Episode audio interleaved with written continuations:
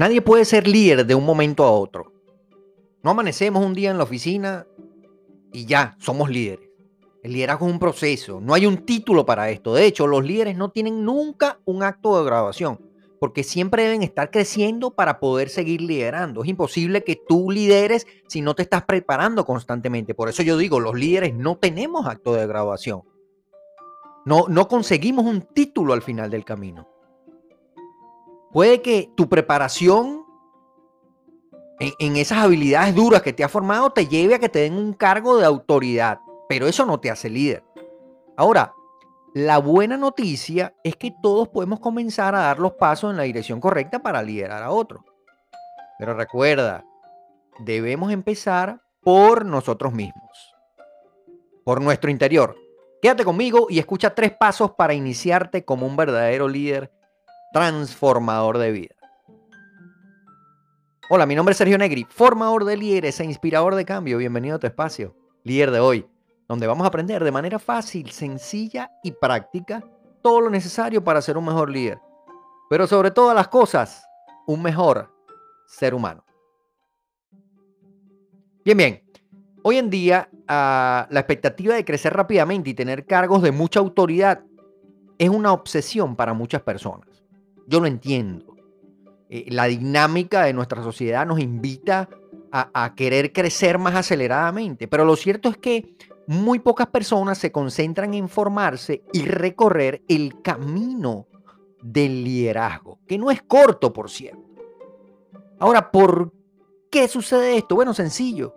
Como todo lo valioso en la vida se requiere pues de preparación, de esfuerzo y una inversión importante de tiempo y de energía.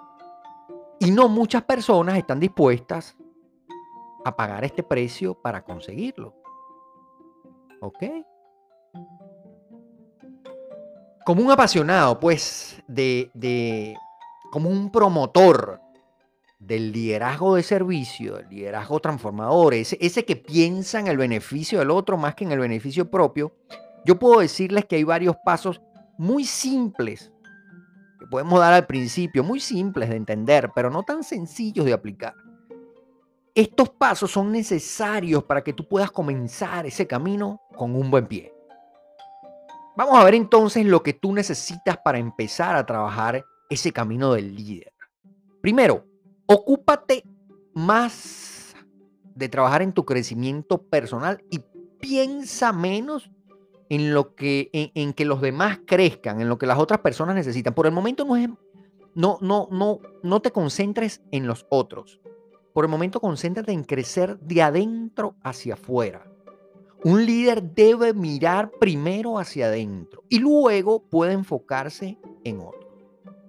Recuerda la premisa de, mi mentor John Maxwell. No puedo dar algo que no tengo. Entonces comienza a transformar tu vida para que seas el ejemplo que los demás necesitan. Segundo, tu actitud y ejemplo son vitales, cruciales, fundamentales a la hora de liderar. La actitud es el multiplicador de tus capacidades. Como dice Víctor Coopers, ese conferencista que yo siempre les menciono, español, que me encanta y que hace mucho énfasis en este tema de la actitud. Y, parafraseándolo un poco, dice, nadie te recordará por tus títulos o cuánto sabes. La gente te va a recordar a ti por la persona que eres, por tu forma de ser. ¿Sí? No vemos a alguien llorando arriba de una tumba diciendo, no, es que él era un gran abogado, o que era un gran médico, o que era un gran profesional. No. Se le recuerda por, por la calidad de ser humano que fuiste. Y lo mismo sucede cuando te vas de un trabajo, sin ponerlo tan dramático que sea la muerte. Cuando te vas de un trabajo. No, es que él era un, un, un, técnico brillante. No, es que él era un un estudioso brillante, tenía muchos títulos, no.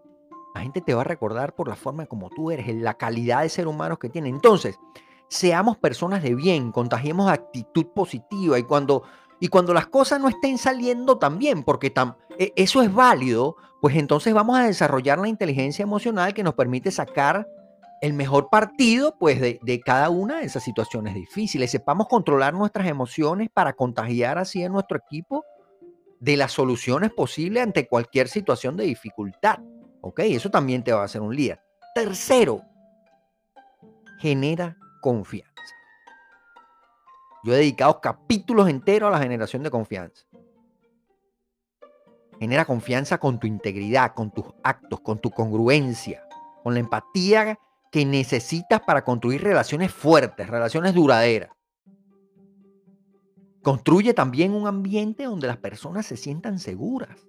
No tengan miedo de equivocarse porque, porque en lugar de un líder, allí pues tienen un verdugo que está siempre atento a juzgarle por sus errores. No, no seas esa persona. Permíteles cambiar, permíteles crecer, empodéralos, dale recursos y sé para tu equipo un coach, un mentor la persona en la cual ellos confían. Recuerda, la confianza no se exige. Confianza es algo que se va ganando poco a poco con tus acciones.